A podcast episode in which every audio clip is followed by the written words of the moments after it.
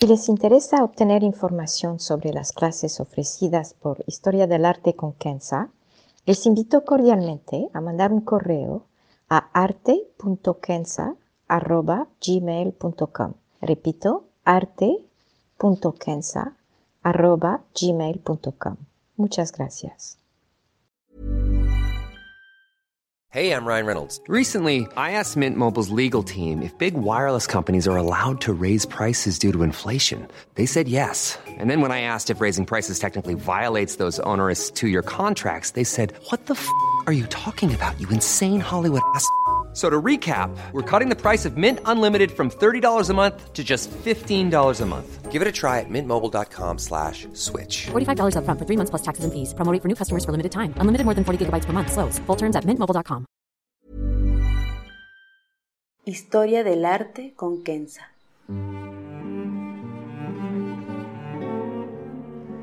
Una serie sobre el arte a través de la historia y las culturas.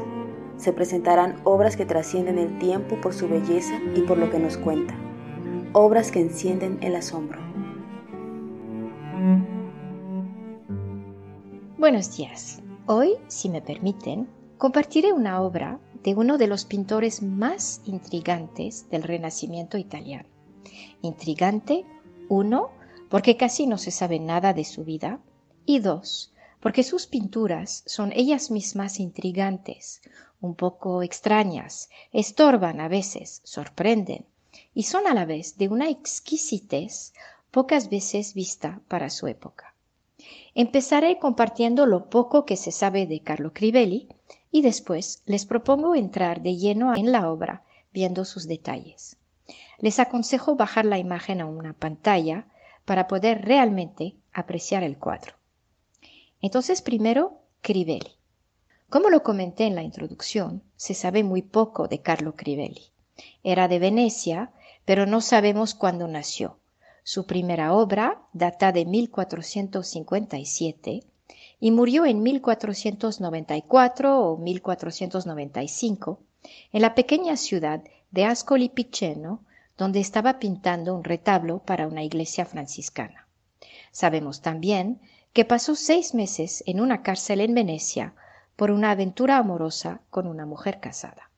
Es todo lo que sabemos de su vida personal. Agregaría que al parecer huyó de Venecia posiblemente por esta aventura, pero también porque sus obras no eran ni reconocidas ni queridas. El contraste con el estilo del momento en Venecia, especialmente si vemos a las obras de Mantenga y Bellini, es patente. Pero tuvo mucha suerte en el sentido de que los que le gustaban su estilo comisionaron obras y le pagaban bien, así que no murió de hambre. Pero una vez muerto, Carlo Crivelli fue relegado al olvido. La explicación reside quizá en el hecho que solamente dejó su marca con patrocinadores específicos y no un público amplio. No obstante, pintores flamencos y holandeses del Renacimiento hablan de que el estilo de Crivelli, y en particular su atención a detalles y su técnica del trompe-l'œil, de lo cual hablaremos, tuvo una influencia notable en sus obras. Como lo mencioné entonces, Crivelli cayó en el olvido y es solamente a principios de los años 1990, es decir, 500 años después de su muerte, que fue redescubierto gracias a una publicación del National Gallery de Londres que sacó sus obras del sótano para exponerlas. Tuvo un éxito retundo. El National Gallery tiene más de 12 obras del pintor. Otro salto a la fama, si así lo podríamos llamar, fue en el año 2015, hace apenas cinco años, con una extraordinaria exposición con 26 de sus cuadros en el Isabella Stewart Garden Museum en Boston. Con este podcast espero poder animarlos a que vean más de sus obras. 2. La obra. Se trata de un retrato de la Madonna col bambino o Virgen con niño. Data de cerca de 1480, es tempra y oro sobre madera y mide 36.5 por 23.5 centímetros. Es extremadamente bien conservada y se encuentra en el Metropolitan Museum de Nueva York.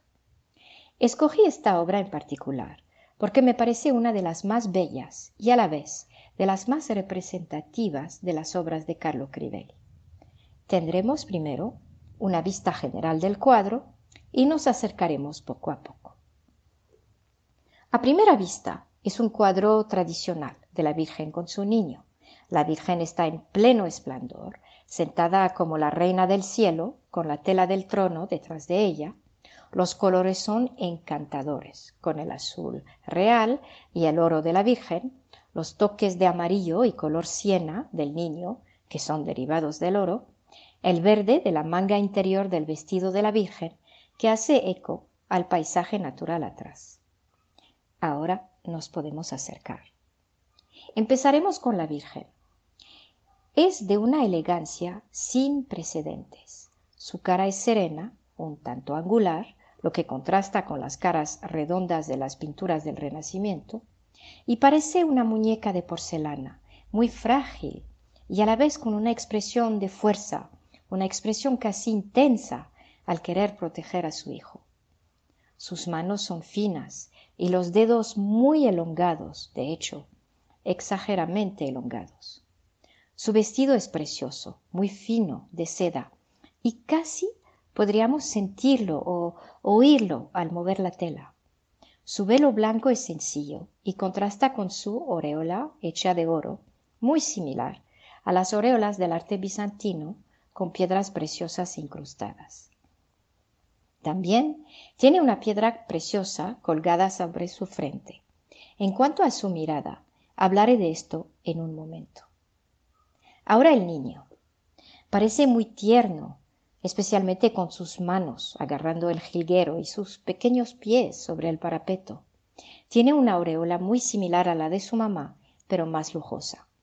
Está vestido con un sencillo vestido amarillo claro, pero su cara no es la cara sonriente e inocente que podríamos esperar de un niño tan chiquito. Veremos más sobre este punto también en un momento. Antes de seguir, quiero también llamarles la atención sobre el hecho de que la Virgen no sobreprotege a su hijo. Siendo tan chiquito y sentado al borde de un parapeto, lo lógico sería que lo tendría que agarrar firmemente. Pero aquí apenas lo está abrazando, como si ella supiera que su hijo es lo suficientemente maduro para cuidarse solo y que se quedará tranquilo esperando lo que el destino le ofrecerá. Ahora los detalles, y hay tantos. Tenemos las frutas y las verduras colgadas, que son obviamente de tamaño desproporcionado.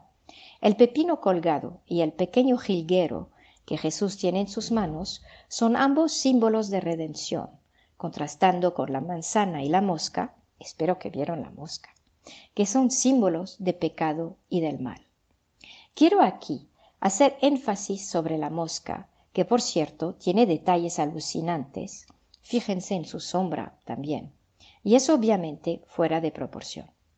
La mosca es un símbolo del mal, por su aspecto, por ser el animal que se nutre de basura y de cuerpos muertos, y que pulula entonces en momentos de desastres como la guerra o la peste. El jilguero, por su parte, representa todo lo contrario, siendo el símbolo de la pasión de Cristo y entonces de la redención. El jilguero es también un símbolo que cuando se incluye en un retrato de la Virgen con su niño, representa el hecho de que la Virgen y el niño, ambos, están conscientes del camino de Cristo hacia su crucifixión para la redención del hombre. Insisto en este punto porque si se fijan, la Virgen tiene su mirada dirigida a la mosca y Jesucristo también. No miran al jilguero, no miran a la salvación, miran a la mosca, símbolo de maldad y de desastres. Y quizá es por eso que tanto la Virgen como el niño tienen caras tan serias. ¿Por qué miran a la mosca? Podríamos dar miles de explicaciones, pero justamente son estos detalles que hacen que Crivelli como pintor era apreciado de solamente unas cuantas personas que podían entender sus obras como ellos las querían entender. La mosca entonces ¿Significa que la pasión de Cristo nos sirvió? ¿Que el mal seguirá? ¿Que el hombre no tiene esperanza?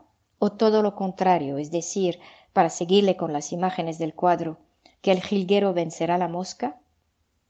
Otro aspecto intrigante son las telas. Son la verdad alucinantes. Ven de cerca la seda del trono y sobre la cual está sentado Cristo. Crivelli tuvo esta idea genial de pintar las marcas de los pliegues de las telas. Extraordinario. Y hasta se ven los detalles de los dibujos de las telas, las dos siendo de un solo color. Otra tela espectacular es la del cojín del niño. Mezcla sensaciones con lo suave de la seda y lo rugoso de piel de gallina. ¿A quién se le habrá ocurrido? Solamente Crivelli. Ahora, si me permiten, quiero subrayar unos detalles de trompe-l'œil, es decir, que nos hace ver lo que no es, y hay varios. El que salta a la vista es obviamente el parapeto, con su piedra dura, cuarteada, símbolo de la calidad efímera de la vida. Otro efecto similar es la magnífica firma de Crivelli sobre este papel clavado sobre la piedra. El detalle de los clavos, que nos hace recordar los clavos de la crucifixión, es increíble. Y antes de concluir, quiero simplemente que se acerquen más a la obra, y en particular al paisaje en el fondo, donde vemos unos cinco hombres con turbanes corriendo. ¿Quiénes son y qué hacen? La verdad no tengo la más remota idea. Solamente puedo pensar en que en esta época la grandeza de Venecia provenía de sus lazos comerciales con el Imperio otomano, que dominaba el Mediterráneo en estos tiempos. Y justamente por estos lazos tan estrechos, los turbanes eran parte de la tradición vestuaria de Venecia. Así que es imposible decir quiénes son estos señores corriendo y qué hacen. Para concluir, habría más que decir sobre esta obra y cada vez que me acerco observo otro detalle sorprendente. Les dejo entonces apreciarla y les aconsejo ver otras obras de Carlo Crivelli que son todas increíbles. Les tengo que confesar que en mi hablar cotidiano trato de limitar el uso de superlativos como increíble, extraordinario o espectacular. Y me doy cuenta que he usado superlativos casi 10 veces en este podcast. Quizá es el efecto que me provoca Crivelli. El hecho que no fue entendido ni apreciado en su época me fascina. Y para mí habla de que veía más allá de su propia realidad. Y quizá es el hecho de que nosotros hemos visto cuadros de Picasso, de Salvador Dalí y tantos otros artistas modernos y surrealistas que nos permite apreciar a Crivelli en su contexto histórico con el mensaje cristiano y también en su contexto puramente artístico en cuanto a su carácter intrigante y espectacular. Por lo menos así lo veo. Y justamente creo que la grandeza de un artista es que cada uno de nosotros podemos interpretar y apreciar su obra como nos dicta nuestra mente y nuestro corazón. Gracias mille. Muchas gracias.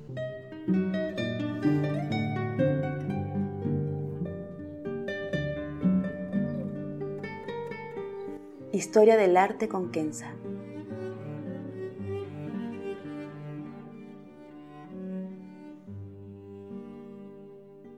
Para ver las obras que se presentan en este podcast y a la vez descubrir otras que podrían despertar su asombro, les invito a seguirnos a través de la cuenta Instagram Historia del Arte con Kenza. Gracias.